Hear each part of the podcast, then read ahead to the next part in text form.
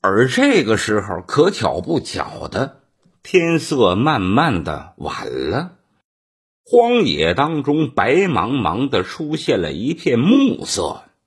爱新觉罗樊茶突然间心生一计，哎，有了！怎么了？这樊茶呀，赶紧把衣服脱下来，蒙在那马的眼睛上，然后拿手一拍马的屁股，棒，走！那马呀，呱嗒呱嗒呱嗒呱嗒呱嗒，他把马赶到山坡下边。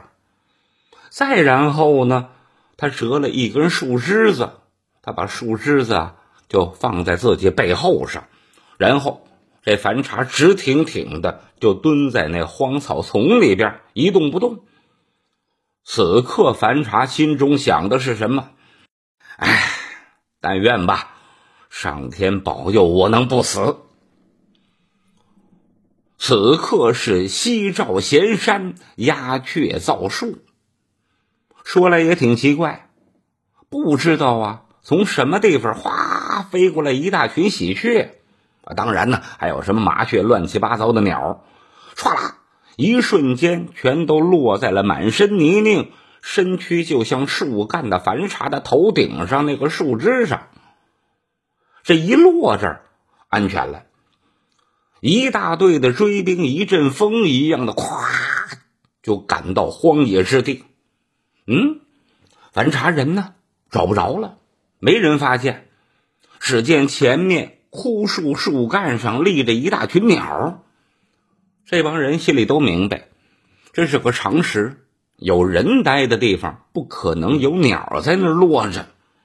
哎呀，这人没了，拿手抬头向远处一看，一个人影没有，人哪儿去了？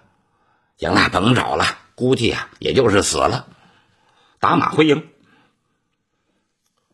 神雀的后裔，鸟的传人。爱新觉罗凡察在始祖的保护之下脱离了险境，得以不死。这樊茶跑到一个大山的深处，被山里的一个名叫图洛的人给收留了。后来，这图洛又把自己的女儿乔芳嫁给他为妻。等到这老图洛死了，把山庄呢也传给了樊茶，而后。樊茶被朝廷封为建州右卫指挥使，蒙哥帖木儿的幼子董山也被朝廷授为建州左卫指挥使。等到董山死了，又把爵位传给了他儿子，儿子死了以后，爵位又传给了孙子，就这样一代一代的这就传了下去，最后传到了福满，然后又传到了努尔哈赤的爷爷。叫觉昌安，这是一个很动人的神话啊！讲到这儿，这神话就算是讲完了。整个这个神话故事讲述了这个女真人和满族直系祖先兴起的一个艰难的历史。清太宗皇太极即位以后，他主持编写了这个清朝早期的文献。以浓墨重彩描绘了满族始祖的一段神话故事。其实啊，所谓的什么神雀呀，不过就是原始社会女真人的一个图腾的崇拜。从仙女佛库伦由天宫下凡到人间吃了仙果，一直到她生出布库里雍顺，反映的是什么呢？反映的正是满族先祖。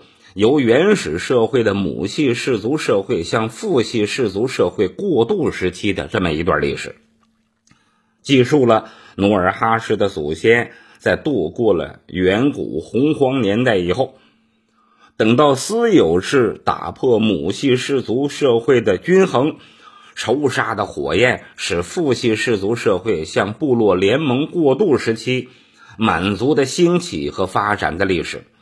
同时，这也证明了长白山和牡丹江、松花江两岸，这是满族真正的发源地。换句话说，这就是满族的故乡。神雀育人的传说，荒诞而且又遥远，你听着那么神奇。但是传说当中的沃多里就是努尔哈赤祖辈世居的地方。根据明洪武二十八年，朝鲜李朝太祖四年，也就是一三九五年，朝鲜官修的叫《龙飞御天歌》当中记载：“东北一道，本赵姬之地也，未成怀德久矣。野人酋长远至宜兰窦曼，皆服侍，常佩弓箭，入卫前邸，逆势左右。”东征西伐，弥不从焉。满语所谓的伊兰豆曼，就是汉语所谓的三万户。这文章当中还记载了沃多里万户夹温姓蒙哥帖木儿，胡尔阿万户库伦姓阿哈出，托温陶师万户高姓普尔鱼。这三万户就是传说当中描写的居住在松花江下游沿岸女真部落的三个酋长。三姓人源于什么时候啊？源于元代，元朝在松花江下游地区开始设官牧民，置沃多里、胡里改、陶师、波沃连、李若江五万户府。居民无市井城郭，逐水草为居，以涉猎为业。后来等到了元朝末年，当地就剩下沃多里，也就是五都里万户首领蒙哥帖木儿，还有胡里改万户首领，也就是胡尔阿古伦姓阿哈出，图尔陶氏万户首领高姓普尔瑜，这就是当时三万户的女真人。朝鲜的《龙飞御天歌》记述的宜兰豆曼三万户，就是沿袭这个旧制而说的。沃多里万户首领蒙哥帖木儿，就是清朝尊为少祖的蒙特木。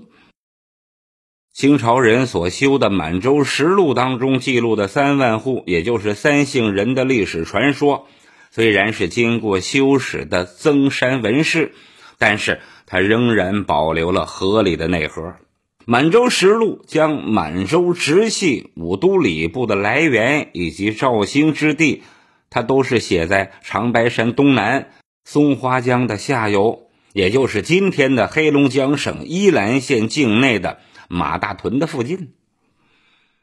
等到了元朝末年。沃多里万户在酋长蒙哥帖木儿的率领下迁至了到朝鲜东北的会宁，也就是沃木河的所在地。因而呢，开国传说当中的始祖，也就是布库里雍顺乘舟一直到了沃多里的事迹，反映的是什么呢？反映的是。满族的始祖从遥远的北方沿着松花江下游南迁，并且加入到了三姓部落的这么一段经历。《满洲实录》当中称，布库里雍顺被三姓人推举为主以后，定国号叫满洲。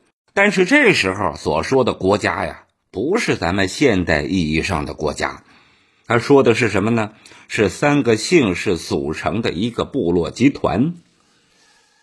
元明之际，原来居住在松花江下游的沃朵里和狐狸改部人开始分道向南迁徙。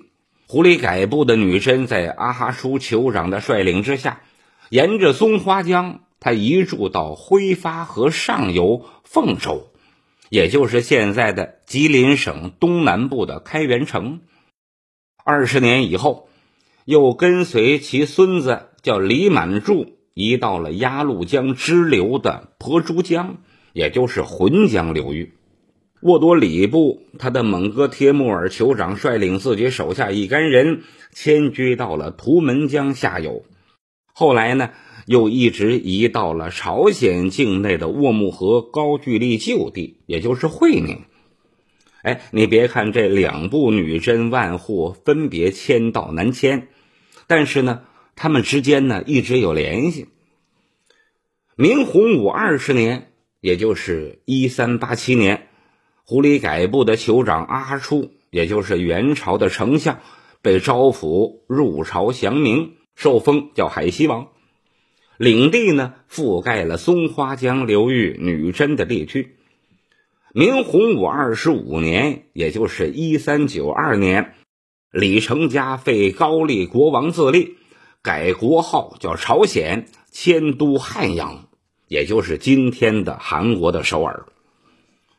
明朝永乐元年，也就是一四零三年，燕王朱棣在经靖难之役之后夺取皇位，为了加强对东北少数民族的统治。明朝廷开始设立了叫建州卫军民指挥司。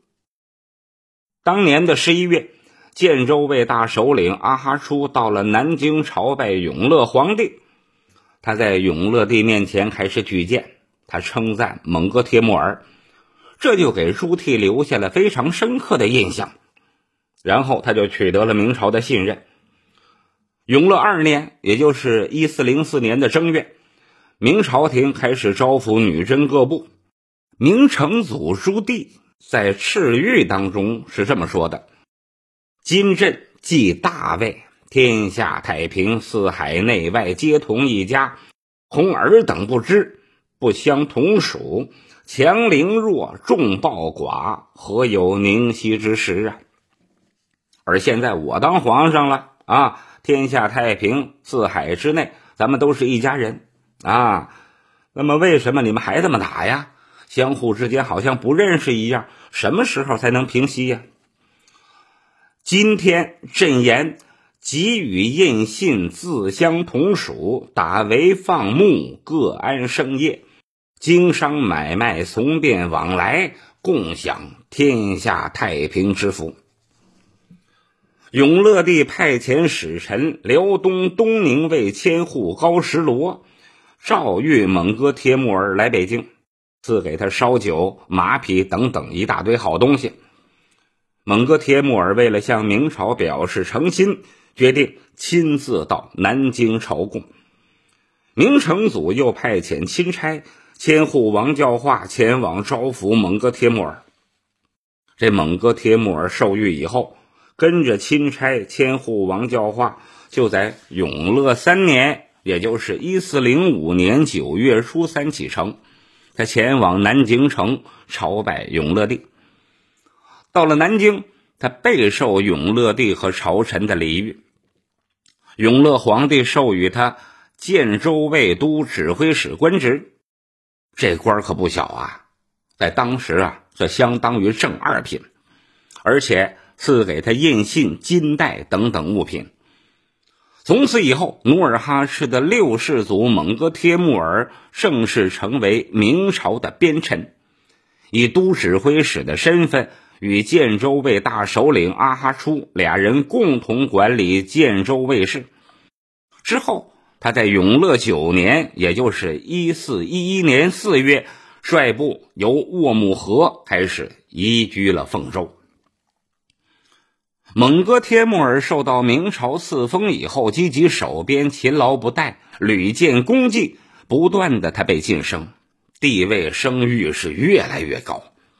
其他小部落和零星的女真人呐、户啊，相继的这就前来归附，势力大增。大约是在永乐十一年前后，蒙哥帖木儿赴朝纳贡之时，明朝廷增置建州所尉。然后就封他为是建州左卫的指挥使。蒙哥帖木儿受到明朝敕封建州左卫指挥使，威望是又上了一个台阶，这就更加提高了他在家族和建州左卫女真当中的地位。这时候，他开始以本部落的成员组成了一支较为强大的武装的队伍，并且他把他的队伍分成了。中左右三军，他亲自的统帅中军，弟弟樊察统领左军，长子全斗统领右军。三军平时耕牧围猎，等到打仗的时候，那就是趋吉出征。